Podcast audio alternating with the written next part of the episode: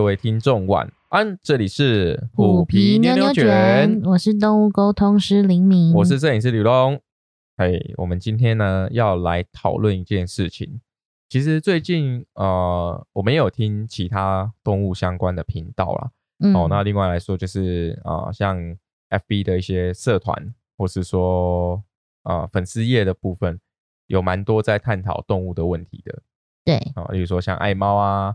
或者说像一些动物也疯狂啊之类的这样的社团哦，最近刚好也蛮多关于动物的新闻，新闻对，还有一些社会的事件啊，没错。那当然说我们呃今天最主要的其实啊没有要讨论的这么这么敏感的话题，嗯，我想我们回归到我们的生活，就是更贴近于动物与饲主之间的一些连结跟关系啊。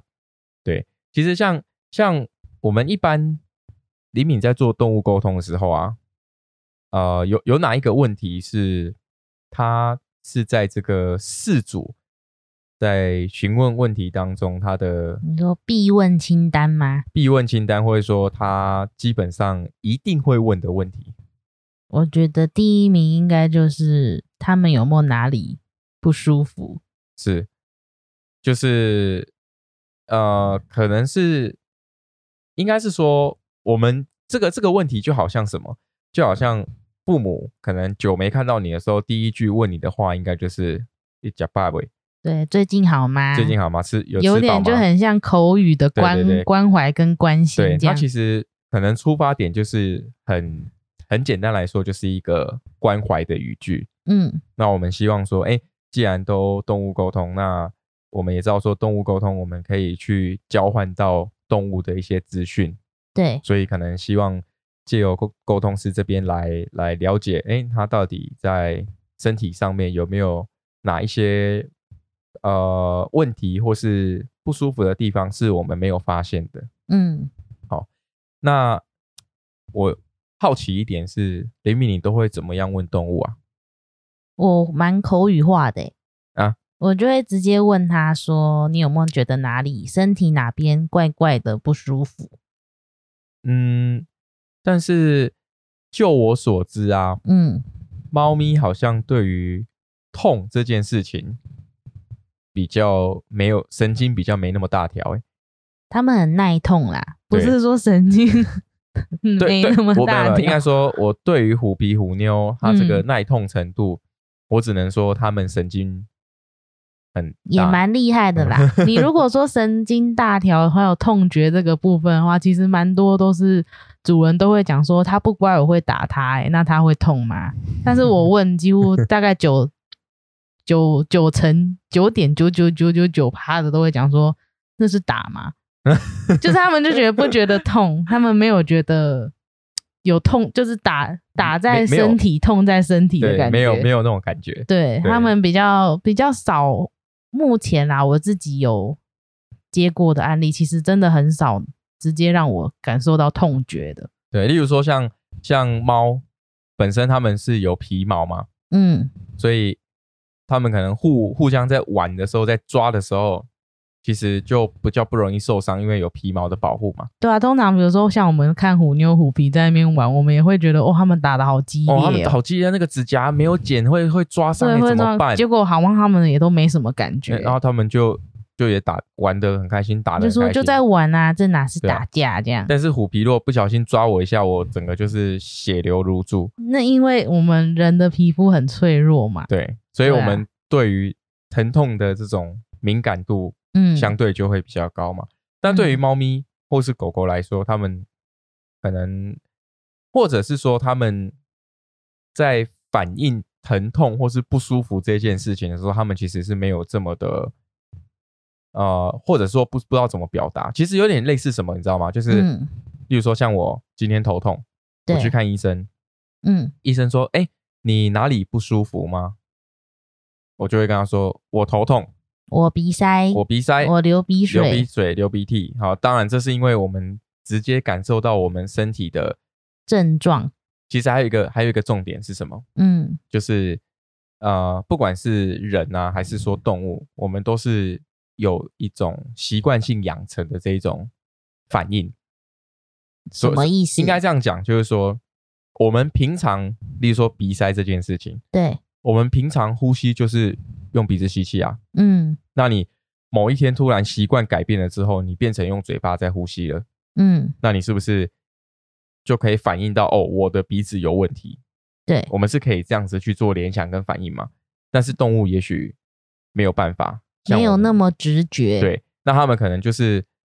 会在行为或是动作上有所改变。那其实我们四主就像像猫，它其实是一个很很依赖惯性的动物。它们生活是很规律的。惯惯，我所谓的惯性不是那种什么甩尾漂移的那个 惯性或牛。没有人会这样觉得，好吧？还是只有那个工程师头脑才会这样想？对，好，就是会依赖他的，就是会比较依赖他的习惯性。嗯，所以呃，其实狗也差不多啦。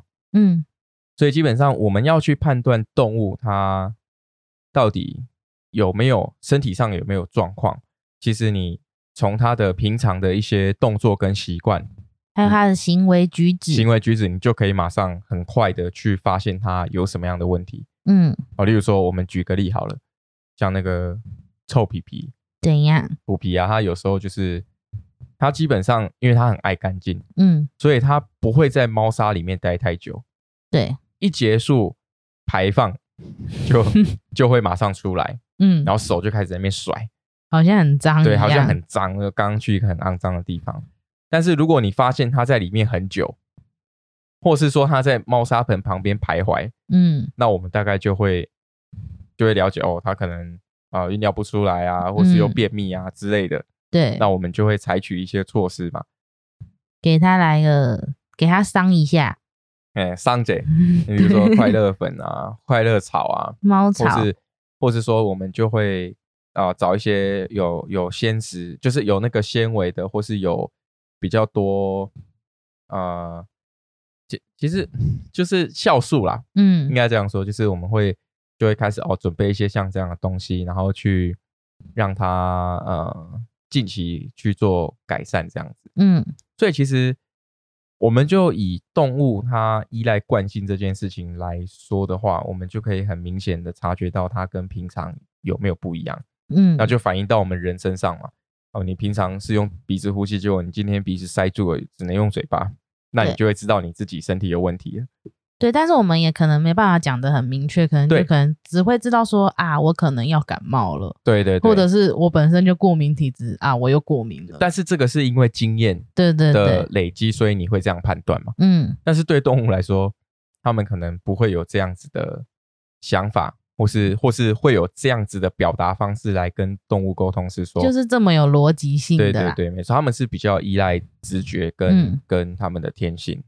应该说，像是如果我碰到主人问这个问题的话，比如说主人是一个很口语的说他有没有哪边不舒服，那我就一样也是会很直白的直接问动物，你们有没有觉得哪边不舒服？那有时候可能就会有些回馈。哎，我蛮好奇他的回馈是是怎么样？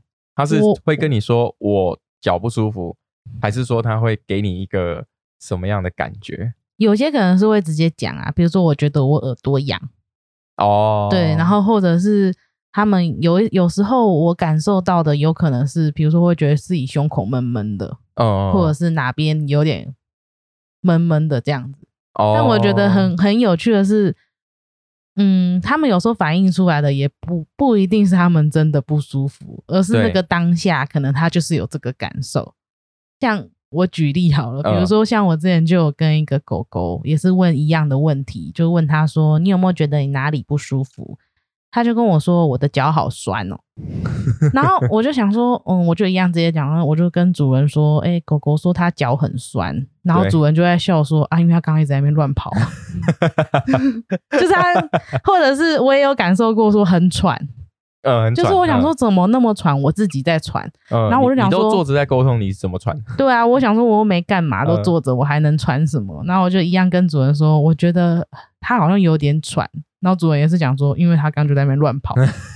对，就是当当下的感觉啊。对，就是比较尝试感受他们当下的感受。哦，就是他们当下的身体给他们的反应，他就直接反应给你。对，可是那个也不叫不舒服啊。对啊，他们没有没没有不舒服，对对对，就是一个很正常的运动后乳酸堆积嘛。对，但是如果 如果说有一些是主人可能本来就有注意，或者是有的时候兽医啊带去检查，兽医有跟他们讲说哪边有状况话，主人有针对部位去询问的话，是。我就会比较着重的在问那个部位。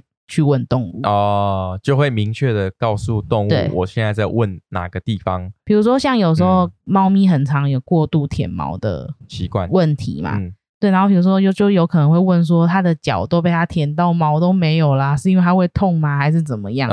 那我就会针对那个脚的那个部分去做询问。哦，对。其实如果说你有标的一个，你有标的那个呃主要的。区域，嗯，或是部位的时候，你你能够感受的会更明确。对啊，或者是像猫咪很长，就是像我们虎皮自己，就是有时候尿不出来啊什么的。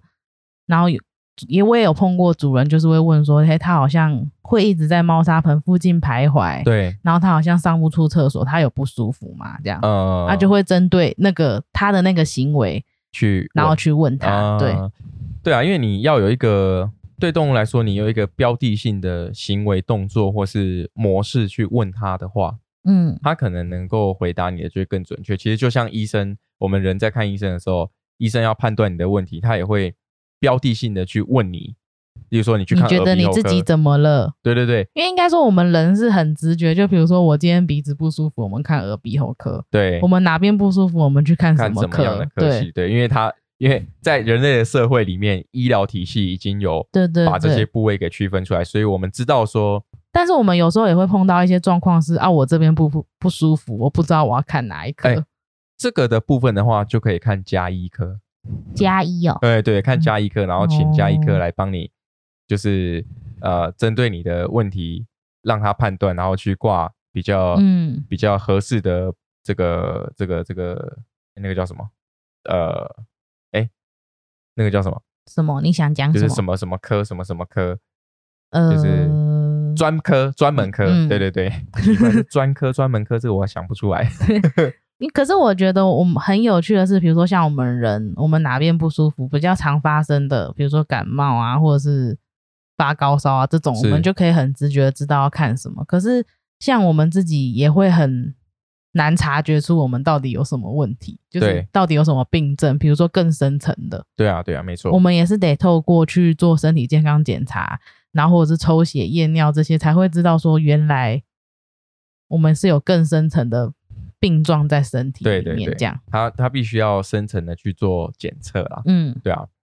那其实动物也是一样啊。假设说我们真的有发现，在动物的习惯上面有所改变的话，嗯。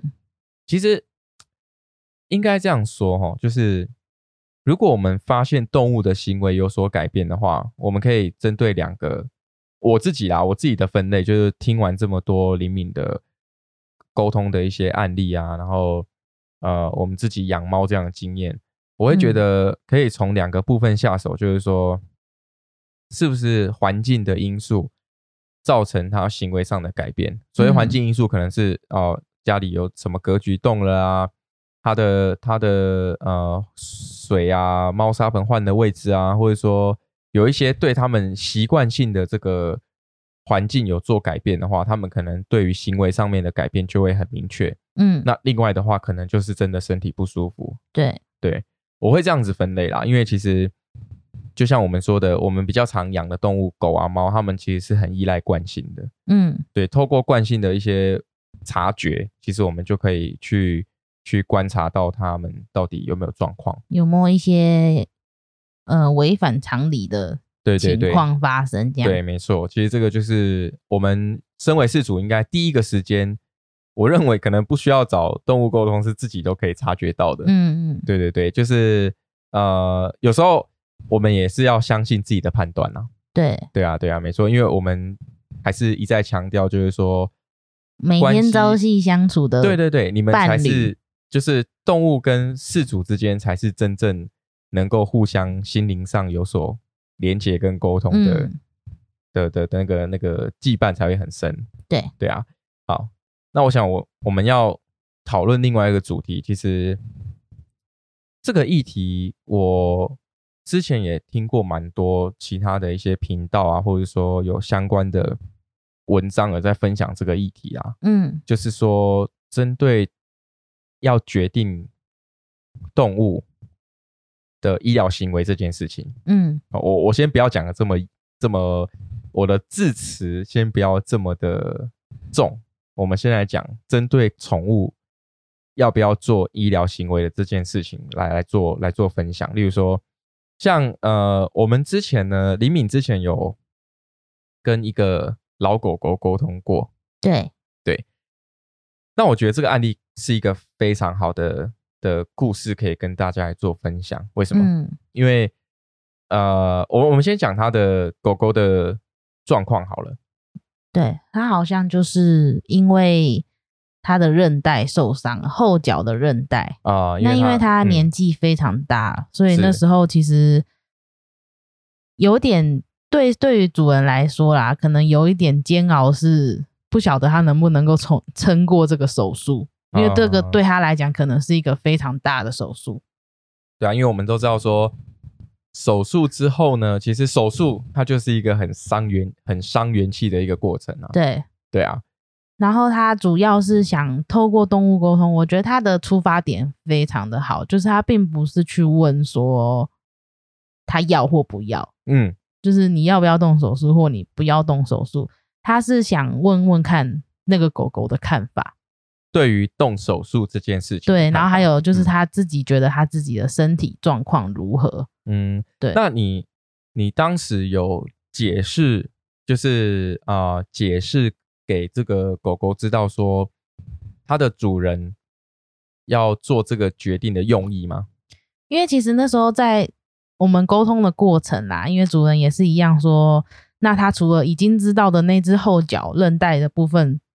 受伤以外，他还有什么不舒服的地方？对。然后，因为他他他很有趣的是，他传递给我的讯息是，他可能因为某一只脚受伤的原因，所以他其他脚也造成了负担哦。所以他其他脚也觉得累，觉得辛苦。是是是。对。那我那时候就是有一个很好的对照，就是跟他讲说，嗯，可能爸爸妈妈现在在帮你评估，要让你去看医生。嗯。然后，因为。应该说，他也跟我讲说，他蛮喜欢那个医生的，就是就是他有额外分享啊，就是他喜欢那个医生这样子。然后我就是跟他讲说，我就说，你看你现在脚受伤了，然后你可能其他脚也开始不舒服了。对。那如果你就是如果爸爸妈妈带你去做手术，然后一切都好的话，那你可能就是脚的负担就不会这么重，你会慢慢越来越好。哦，就是你有分享给他。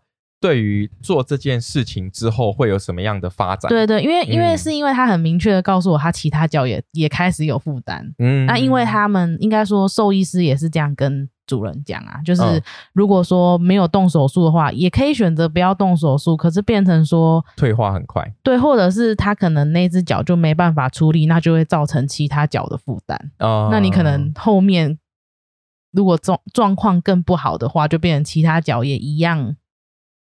就是不是那么的好活动，照护上有有困难，对于动物来说，它其实生活上也有负担。对，嗯，那他那时候给我的感觉是，他一直给我担心的感受啦。哦，就是他也不知道自己会好还是会更不好。对对对，他就是觉得说，我不知道会好还是不好。可是他就是很，因为他是很喜欢走路的狗狗。嗯，对对对，对，因为那时候就是有分享，他就是真的超级无敌爱走路，连。他主人说，就是期望说开刀之后，如果复原的部分，也要告诉他说不要一直走路，因为他真的太爱走路了，喜欢散步悠闲。对，然后我就是跟他，就是用他喜欢的东西去跟他说啦。我说你可能现在因为受伤了，你不好走路啊。如果你好了，然后你乖乖的听话，然后复原的话，你可能就会跟以前一样，你就可以做你想做的事情，这样子。哎，其实我我蛮喜欢你表达的方式。嗯。嗯，因为嗯，应该这样说，其实蛮多的，呃，蛮多人呐，嗯，可能包括我在内，就是我们在叙述一些事情的时候，可能都会用比较负面的方式去加重语气，让别人觉得这个很重要，或是说让让对方认为说我很严肃的在看待这件事情。嗯，其实我认为沟通啊，不管是跟动物还是跟人，其实对于表述跟叙述让对方了解的这一段过程，它也是一个很重要的学问诶。对，你看，如果像李敏，你你在跟这只狗狗讨论这件事情的时候，你是跟他说，哎，哦，如果如果有去做这样的医疗的行为，因为动物其实动物是不了解什么叫做医疗的，在他们的世界观里面，没有所谓的医生，没有所谓的医疗，那是因为他们成为宠物之后，对，是成为宠物才会碰到这些东西，对他们才会有医疗这个行为，因为是我们主人帮他决定的嘛。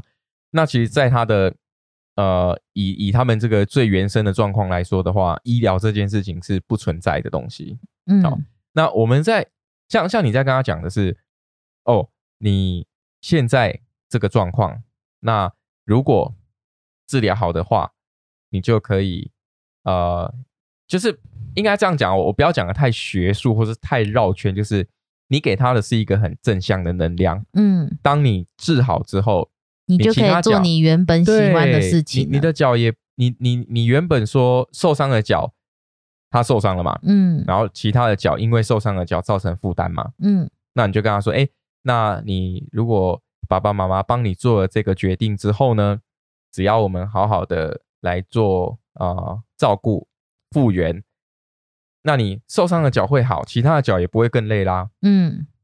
然后也可以做自己想做的事。对。那如果假设有时候可能我们啊，还还要讲一点，就是有时候其实越亲近的人，我们对于言语的表达会越越越不懂得修饰，或者说越越越是用负面的表述，例如说，哎，你不治好，其他脚一起坏哦。哦，这 这这么办呀？对啊，有有有些可能会是这样的，因为每个人对于这种表达跟叙述的方式不一样嘛，嗯，所以我才我刚刚才会讲说，哎。我很喜欢你跟动物表达的方式是，哎，主人这样决定哦，是会怎么样啊？会造成什么样的后果啊？后果是正向，就是你给他很多很正面的人能量，对，让他去感受到哦，我我我的爸爸妈妈，我的爸爸跟妈妈，他帮我选择了这样的事情，他是他们都是很正面在看待这件事的，对。那透过动物沟通之后，哎，动物沟通师也也。让他感受到这样正面的能量。嗯，那你看，你刚刚有说这个老狗狗，它原本是有不安跟有点担心的感觉吗？对，因为我那时候是我也有尝试着直接问他，就是他想或不想。对，但他其实没有很正面的回答，他可能不知道怎么选择啦。对啦，对，那那其实主人他们想要知道的也是说。他的想法怎么样？那他身体的状态怎么样？这样子，嗯，对，所以那时候其实问一问，到最后其实他是，我觉得他蛮可爱的，应该要说聪明吧。就是他也是问说，他给我的感受就是他真的很相信爸爸跟妈妈。对，那这件事情给你们决定好吗？就是你们决定对我，就是你们决定觉得对我是好的，那就是好的。然后我希望你们可以陪在我身边，这样。就是狗狗对狗狗来说，信任感凌驾于一切。对，所以它它其实最后，我觉得可能爸爸妈妈可能原本有些彷徨吧，因为真的对于这种年老的动物来说，手术真的是很，我觉得是很危险，因为包括你要麻醉或者是什么，这些都是风险对。之一。对对对，所以可能真的会很难去下决定。但是，但是我自己的感受是，不论是我们养宠物也好，或者是我们人长大之后生儿育女也好，其实我们在照顾这种，嗯，讲白话一点，比我们弱小的，嗯，族群生物们、族群们，其实也是在教我们自己学会怎么去负责任。嗯，对，所以我会觉得说，其实回归到最原本，我一直觉得要养宠物。其实很简单，就是你去很多地方领养都可以，或者是不论是领养或购买也好，也不论那些小动物的品种是什么。可是其实最最终最终，我们还是要去做，学会负责任，学习怎么负责这件事。嗯，对。他其实其实你刚刚讲一点，我我觉得蛮不错的是，学会负责任不等于要决定他们的生死。对，有时候我们会常常把生死跟责任套在一起。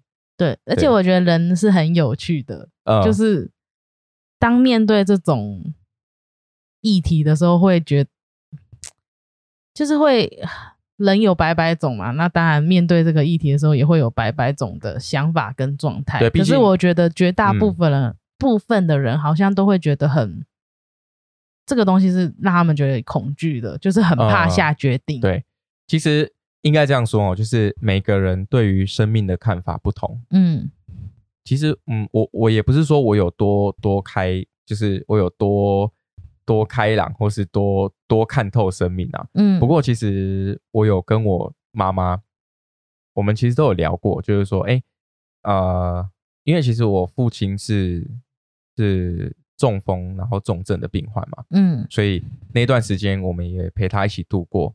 例如说，医生就会跟你说：“哦，你现在要签的是什么？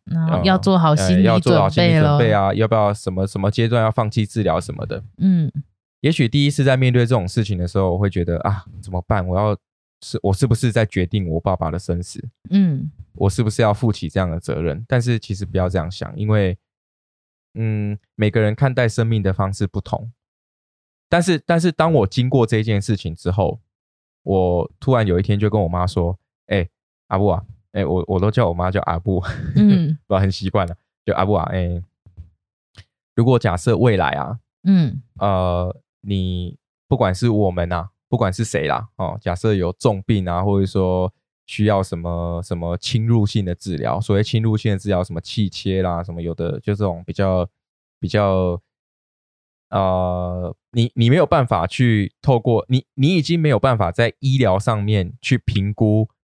我能够恢复正常，或是我能够生命怎么样延续的这个这个时候，嗯，那我希望是可以放弃，就是让让生命可以自然的，就是跟着生命的流动，自然的去去去呃终结或怎么样的，嗯，那我妈就跟我说，哎，她也是这样想，嗯，就是说我们就有达成这样的共识啊，对对，其实每个人看待生命的方。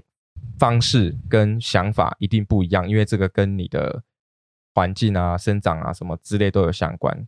但是对动物来说，他们其实看待生死超越我们太多了，对不对？他们其实都是，我觉得是很本能的，很本能的反应嘛。对，就是不，因为我觉得人真的是有时候是会想很多，因为我们有过于复杂。对，因为我们有社会，我们有框架，我们有。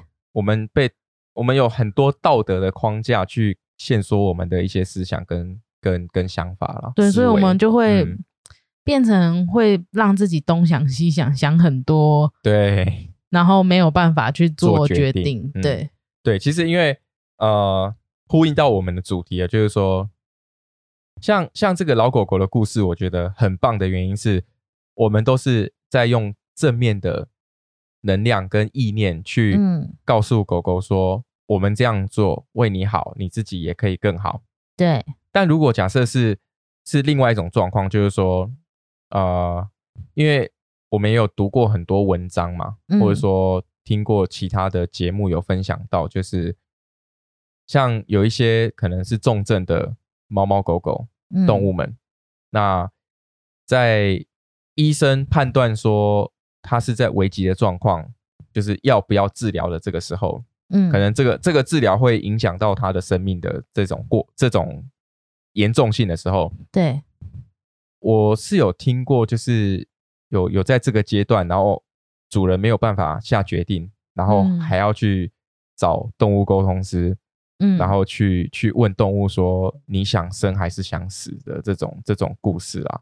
其实其实当我听到这个故事的时候，我我会觉得。蛮难过的是说，就像我我们一直在唱，我们一直在提的一件事情，嗯，跟动物连接最深的是是是我们自己啊，没错，对对对，其实像这种时候，我会，嗯，我我不是说动物沟通师的这个这个中，我不是说这个过程怎么样啊，我是很本能的反应是，我希望可以陪他。陪动物，或是或是陪陪伴我的亲人一起度过了。嗯，对。那决定怎么样，我会比较倾向于相信医师的判断，对，或是说，也许你你可能没有办法相信一个医师的判断，那你可以想办法去专科啊，或者说去。因为现在蛮多就是专科的，专科医，比如说专门看心脏或专门看什么，没错没错。所以如果我是觉得，嗯，就像我们人一样啊，比如说我们在小诊所看医生，然后医生可能就会建议说，啊，不然你去大医院看，因为我在这边，我这边的医疗设备或者是我的医疗经验没有办法帮你做很好的判断。没错没错没错。那如果说今天，我觉得这个时间都是非常危急的，而且很宝贵的。对，对于兽医师来讲，就是可能这个时间是。非常宝贵，黄金的救援时间，然后你还在那边犹豫，可是真的的确在那个时候是非常难下决定的。当然，当然，这个这个这个我是非常能够体会。对，可是我是觉得说，如果你够了解自己，比如说你知道你自己的性格，就是听到别人很多意见的时候，你更难下决定，那这个时候可能就真的适合你自己静下来，好好的想一想，对，去评估，而不是去问更多。更多人的意见，非医师以外的意见。对对对，对，因为其实像像我要分享这个故事，是那个时候我有听，就是别人在分享这个故事的时候，是呃，事主找动物沟通师，嗯，问动物你想要治疗吗？你想你想要活吗？嗯，你想要就是是生是死，把生死这件事情交给动物来决定。嗯，其实我觉得，嗯。当然，每个人对生命的看法不同啦。嗯，对。那如果是人的话，也许他在还有意识的时候，我们可以跟他沟通。对，或者说在他之前，像像我跟我妈妈的一些共识一样，就是说我们在之前就已经谈论好这件事情，互相如果发生情况的话，其实你就会很直觉的就照着你们以前谈论过的方式。没错，没错，没错。那动物不一样啊，动物他们他们就是很本能的。看待生死，嗯，然后很本能的，就是 怎么说呢？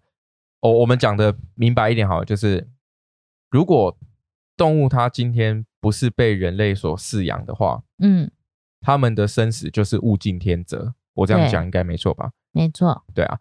那如果是有动物饲养的时候，其实我们不要把它想象成是说我可以决定它的生死，没有没有一个人可以决定别人的生命。嗯，对你应该是说，我我觉得这样想会比较好啊。我能不能陪他，呃，以他最喜欢、最适合的样子去陪他走完这样的生命，或者说走这个过程？嗯，对，我们去享受，我们不应该说享受，我们去去体会这个过程，而不是说把这个想法变成是我现在在做的事情是决定他的生死。不要因为其实我我觉得这个问题会蛮难问他们的。对，比如说你想象他打一个针，然后最后他就离开了，可是对对他们来讲，他们可能也会有恐惧啊，会觉得我为什么要打这个针？我为什么我要做这件事？这个是什么意思？就是他们其实很难去理解动物，他们没有医疗的行为的，对他们的原始的生态来说，对，所以我会觉得说，其实。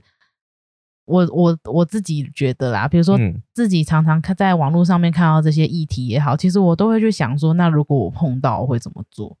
就是如果假设今天这件事情是发生在虎妞虎皮身上，我要怎么做决定？对，其实我觉得，如果就像你跟你妈妈一样，可能你们之前就有聊过。其实我在我在看这些议题、这些文章的时候，去反思，如果这件事情发生在虎妞虎皮身上，我觉得这也是一个提前的一个。预就是一个心理心理建设，对，就是说。对，那如果我在那个当下，我会怎么做？其实，如果应该说，没有人可以百分之百准备好去面对这些事情。可是，如果你假设你在之前都有想过的话，其实，在那个时候、那个当下，你可能思绪会更清晰一点。对啊，没错。嗯，真的，真的是这样。因为呃，不然就跟大家分享一下好了。怎么了？就是关于我父亲啊。嗯，对对对，其实。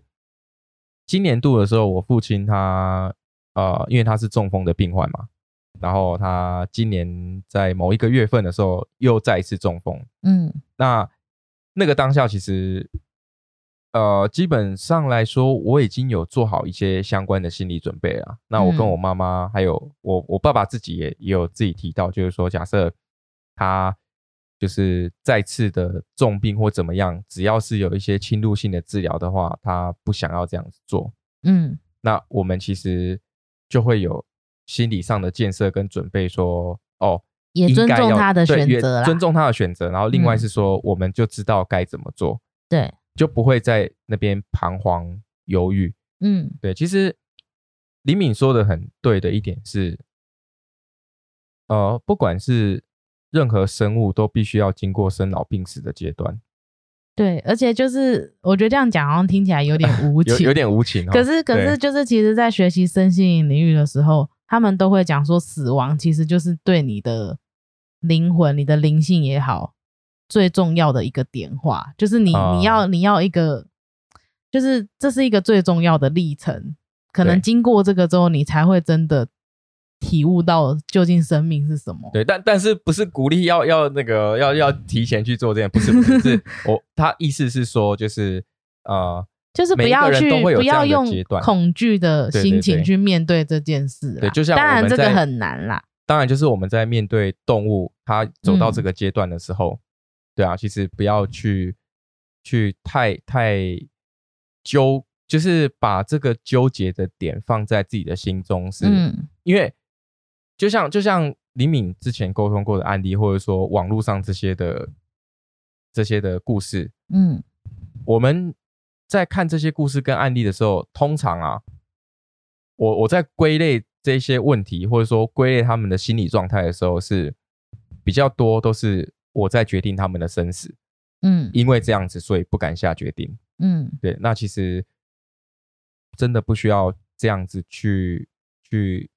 思考这件事情，因为我们其实，因为像我也有碰过有主人，他是早就已经想得很清楚啦。嗯，就是比如说他的理念就是他不希望对他的宠物做太多的治疗。对，那当他这个时候到了之后，虽然很痛苦，因为他的状况，谁对啊，就是生命越来越虚弱，然后状态越来越糟，这个过程是非常辛苦的。可是。我觉得他就是坚定自己原本的想法，就是我我本来就没有打算让他做更多的治疗，不论是什么都好，对，那就是陪伴他过最后这一段路。对对对，那就像刚才刘龙前面讲的，就是每个人对生命的看法其实是不一样的。没错。那如果说你对你你生命，哎，应该说没有人可以很看透，当然这件事情。可是我觉得每个人一定都有一个大概的。想法也好，或理念也好，那越是这种时候，越相信自己的想法、跟意念还有直觉，我觉得是很重要。嗯，没错。哎，其实讲到一个重点哦，就是我们人类最强，就是最强大的就是意念。嗯，对啊，只要我们的信念、意念它是越正向、越有力量的话，其实能够被你影响的。当然不只是人，动物也会。对啊，所以像我在碰到，比如说主人在问身体这个部分的时候，其实我都是倾向是跟是在跟他们预告。如果是像有医疗行为，对对对，就比如说你你过几天可能要去医院，然后你可能会住在那里几天这样子。对，就反而是像是预告，跟他们讲说他们即将要面临的事情。让他们有一个心理准备。对对，因为像我之前也碰过，就另一个案例也是狗狗，它也是要手术，它主人就是说，呃，它过几天要动手术，然后希望可以跟他讲这样，他可能要住院住一个礼拜或甚至更久。对对对，就是不希望他是很以为说自己自己被丢在那里之类的。对对对对，然后那狗狗也很可爱，他就讲说，那七天是什么意思？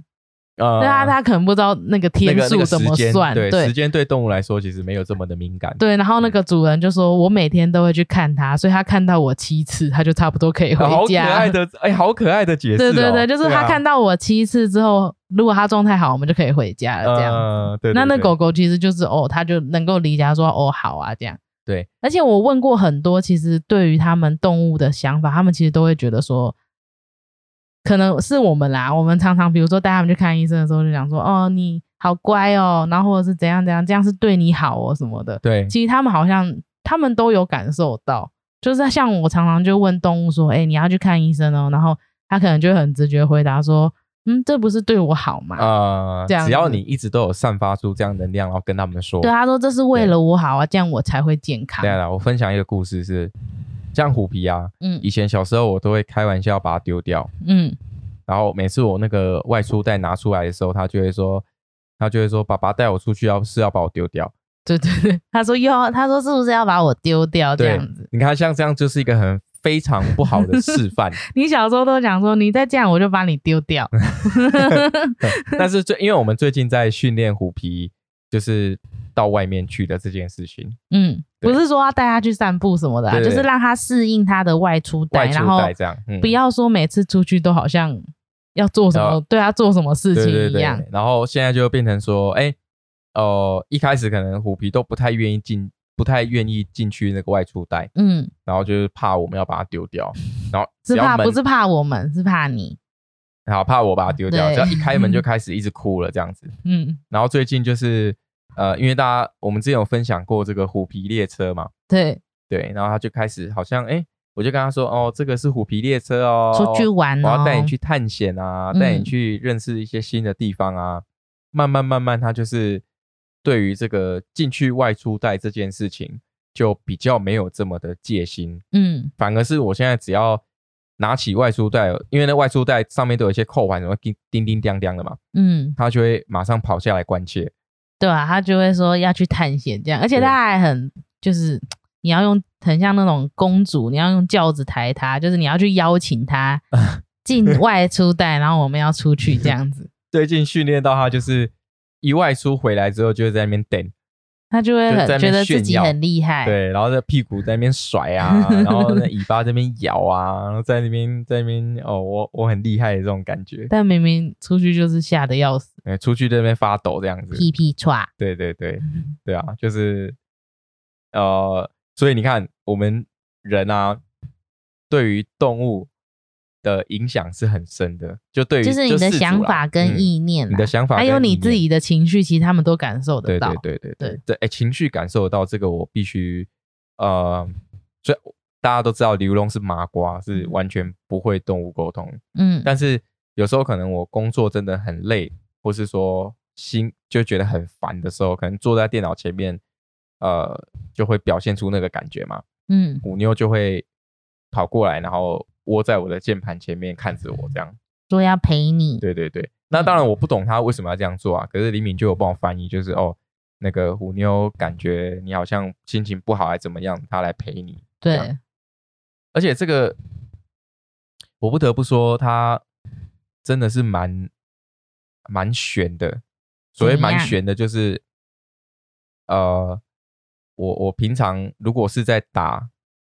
打线上游戏的话，他是不会过来的，除非我不小心点爆了什么装备啦，不爽，哎，不爽他就会过来这样子。他啊，就是要讲的，就是动物其实对于人类的意念，嗯，跟情绪是很敏感的，对。所以如果我们都能够给他散发出正向的意念，就就例如说带他去看医生这件事情，嗯，你看像你有沟通的案例是，哎，这不是对我好吗？对啊，他就是很直觉的，嗯，对，而且他就是其实其实会那种很紧张的，都是在交通的过程，一定的啦，对对对，因为他们可能平常就是没有周遭这么多车子或什么的，对，所以他们反而是那个部分是更紧张的，对，而不是而不是在医生诊台的时候，对对对，像虎妞她那个，如果我是。骑摩托车带他去医院的话，他可能在兽医这边的状况，就是他的整个表现就会变得很、很、很紧张，很神经质。对，但是如果是开车载他去的话，虎妞是可以在医院里面翘着尾巴走来走去散步，然后医生抱他。我那时候，我我那个医生也很有趣，他说：“哦，你虎妞太可爱了，我可以抱抱他吗？”我就说：“哦，可以啊。”医生就是那种很既期待又怕受伤害，然后就想说：“我可以抱他吗？”这样，然后他就他就抱着虎妞，然后说：“你好棒哦，这样子。”然后虎妞也是很开心，很开心，然后很乖，这样。所以其实意念跟这个情绪真的很重要。对啊，比如说，如果你有看一些什么动物的节目，也好像很多那种美国不是就有一个很厉害的狗教官啊？他不是都讲说，有时候其实，比如说你带狗出去散步，然后你你主饲主本身就很紧张，怕他的狗会去咬其他的人或狗。对，那这种事情更容易更容易发生，因为它会动物会觉得我要保护你。对对对，因为主人在紧张。没错没错。对对啊，就像呃，再分享一个好，就是我们最近都常常带虎皮跟虎妞出去晒晒太阳啊，走走路嘛。就是呃，如果我们都是很正面的说哦，不要害怕，爸爸妈妈在这里陪你。你看，有虎皮，它是比较胆小的嘛。嗯。哎，你看姐姐都也在这里陪你啊，然后。就是会安抚他的情绪，然后跟他说他好棒。他其实一直有在进步，哎，对啊，虎皮的进步是很巨大的。他他以前可能你突然摸他，他会唰几丢，就是很神经，对，很神经，一点点声音或者一点点动作，它就会吓到。对对对，但是现在经过这样的训练之后，哎，虎皮它就比较不会有这样的反应了。嗯，然后反而是好像我我不知道是我我是不知道是不是我自己错觉啊。嗯，它好像。比较粘人一点点了，可能就是更有建立起那个信任度。对对对，所以其实不管是呃我们动物沟通的过程也好，还是就是对于医疗这个行为来说啦，嗯，要不要透过动物沟通，或者说要不要来做动物沟通，其实这个都是很其次的问题了。嗯，反而是主人可以先跟动物建立起那个信任的关系，给他一些正向能量。对，其实我像像李敏分享那个案例，我觉得很棒啊。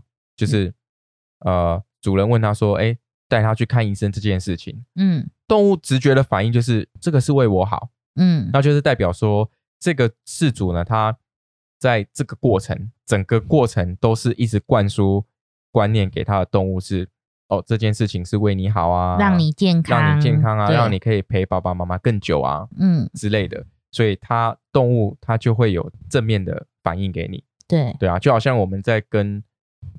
像李敏在跟动物，或是我们人跟人之间的沟通一样，如果我们都是我们我们的对话里面都是很负面的、很情绪化的语语词结构去组成起来的话，这个对话一定不会开心。对啊，对。而且我觉得就是言语呀这种，其他很有力量的，对的。所以他。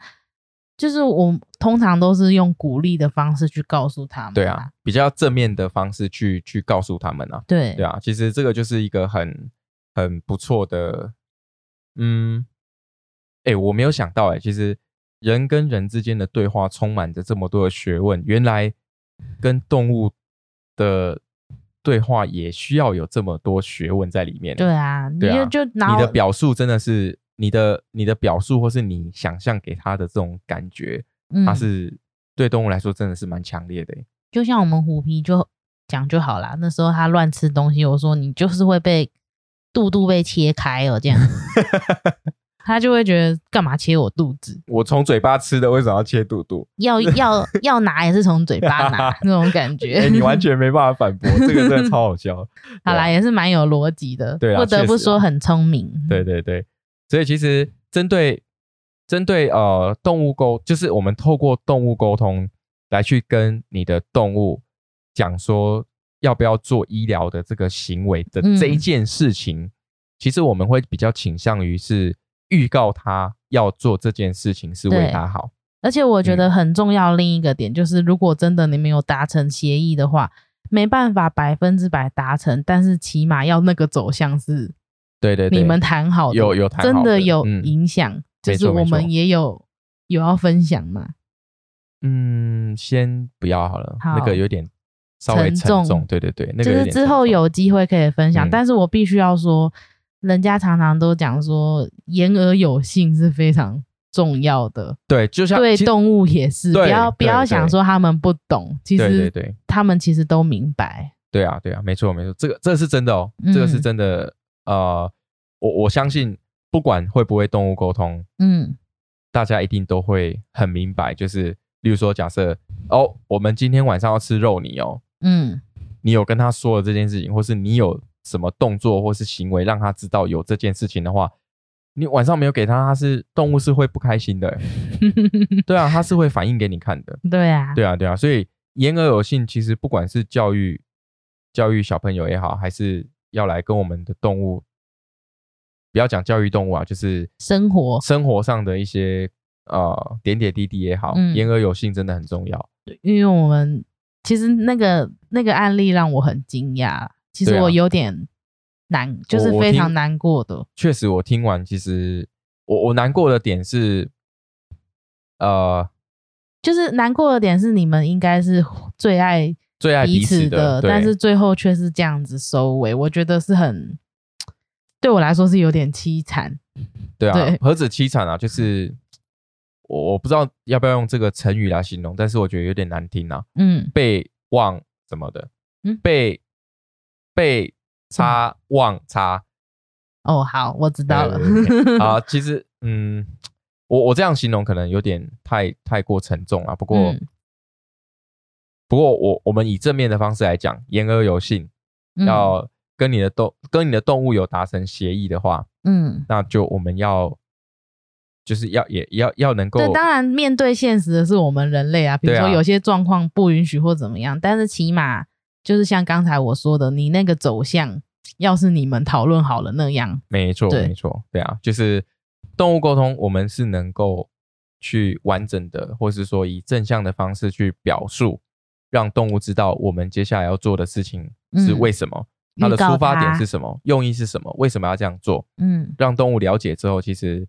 好处就是说，哎，互相的信任感又会再更加深，然后他可能在那个当下比较不会那么紧张。对对对，但是动物沟通绝对不是来让你，就是说问他的答案，问他的答案。对，这个我觉得这个蛮重要的。嗯，对啊，所以呃，我我们的想法是这样子。好啦，我觉得如果要问答案也行，但是问到了之后，最最最终结归根究底，就是还是。我们自己要想清楚，对对对，不应该把这个责任落在于不管是兽医师身上还是动物身上。嗯，如果是要决定动物的一些啊比较严重的状况的时候，好，我们下次有机会再分享那个案例哈。对啊，我觉得它是，嗯，它会让我在做关于比如说动物的身体状况也好，健康或者是医疗这些，会让我更就是让我。谨慎慎重很多的原因，是因为那个故事真的影响我蛮多的。对啊，但是但是还是要回归到一句，就是呃，不要不要把这件事情看成是决定别人的，就是不要看的那么的，好像很恐怖，然后对他不要恐没办没办法下决定，我觉得。其实能够在生活中多做一些事先预习也好，比如说像我看一些议题的时候，我都会觉得那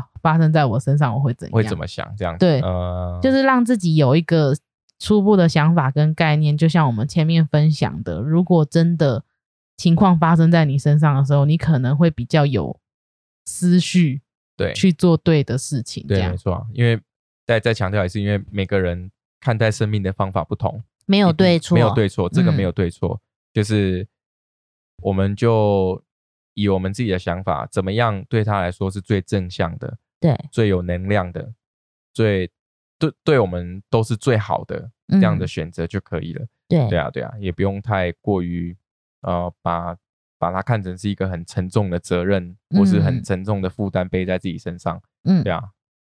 哦，这一集。原本是想说要了解他们身体的感受是怎么样，结果讲到这边来了，也算是啊。对啊，其实我是很想分享这个部分啊，因为看完这些文章，加上最近的时事的时候，就会就会有所有所感触啦。应该这样说。嗯，对啊。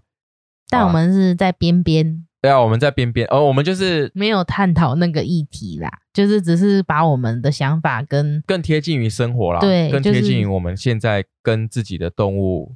一起生活的这个，因为我觉得蛮多蛮多事主会来找动物沟通，其实有蛮大的比例都是因为这个问题。